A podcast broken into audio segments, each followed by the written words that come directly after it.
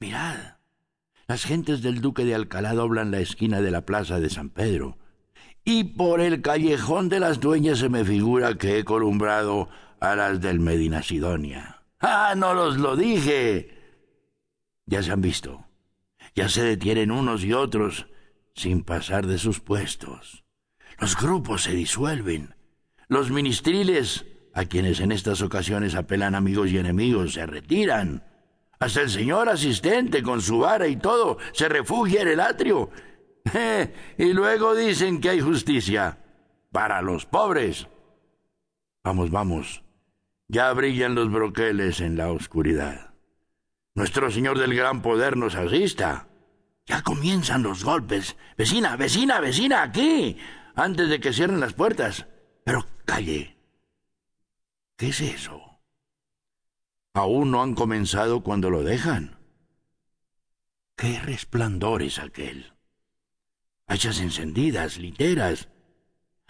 Es el señor obispo.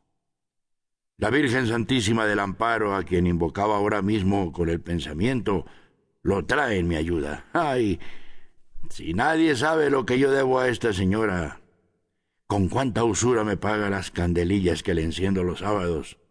Vedlo, qué hermosote está en sus hábitos morados y su birrete rojo. Dios le conserve en su silla tantos siglos como yo deseo de, de vida para mí. Si no fuera por él, media Sevilla hubiese ya ardido eh, con esas disensiones de los duques. Vedlos, vedlos, vedlos. Los hipocritones cómo se acercan ambos a la litera del prelado para besarle el anillo. Cómo le siguen y le acompañan confundiéndose con sus familiares. ¿Quién diría que esos dos que parecen tan amigos y dentro de media hora se encuentran en una calle oscura, eh, es decir, eh, ellos, ellos, Líbreme Dios de creer los cobardes. Buena muestra han dado de sí, peleando en algunas ocasiones contra los enemigos de nuestro Señor. Pero es la verdad que si se buscaran, y si se buscaran con ganas de encontrarse, se encontrarían poniendo fin de una vez a estas continuas reyertas, en las cuales los que verdaderamente baten el cobre de firme son sus deudos, sus allegados y su servidumbre. Pero vamos, vecina, vamos a la iglesia antes que se ponga de bote en bote, que algunas noches como esta suele llenarse de modo que no cabe ni un grano de trigo. Buena ganga tienen las monjas con su organista. ¿Cuándo se ha visto el convento tan favorecido como ahora? De las otras comunidades puede decirse que le han hecho a Maese Pérez proposiciones magníficas.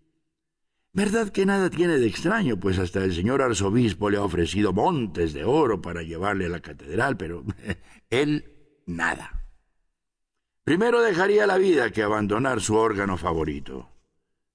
No, no conocéis a Maese Pérez. Verdad que sois nueva en el barrio. Pues es un santo varón. Pobre, sí, pero limosnero cual no otro sin más parientes que su hija ni más amigo que su órgano, pasa su vida entera en velar por la inocencia de la una y componer los registros del otro. Cuidado que el órgano es viejo. Pues nada, él se da tal maña en arreglarlo y cuidarlo que suena que es una maravilla. Como que le conoce de tal modo que a tientas, porque no sé si os lo había dicho, pero el pobre señor es ciego de nacimiento y con qué paciencia lleva su desgracia. Cuando le preguntan que cuánto daría por ver, responde mucho, pero no tanto como creéis, porque tengo esperanzas, esperanzas de ver. Sí, muy pronto, añade sonriéndose como un ángel. Ya cuento setenta y seis años, por muy larga que sea mi vida, pronto veré a Dios. Pobrecito. Y sí lo verá, porque es humilde como las piedras de la calle que se dejan pisar de todo el mundo. Siempre dice que no es más que un pobre organista de convento, y puede dar lecciones de solfa al mismo maestro de capilla de la primada. Como que echó los dientes en el oficio. Su padre tenía la misma profesión que él. Yo no le conocí, pero mi señora madre que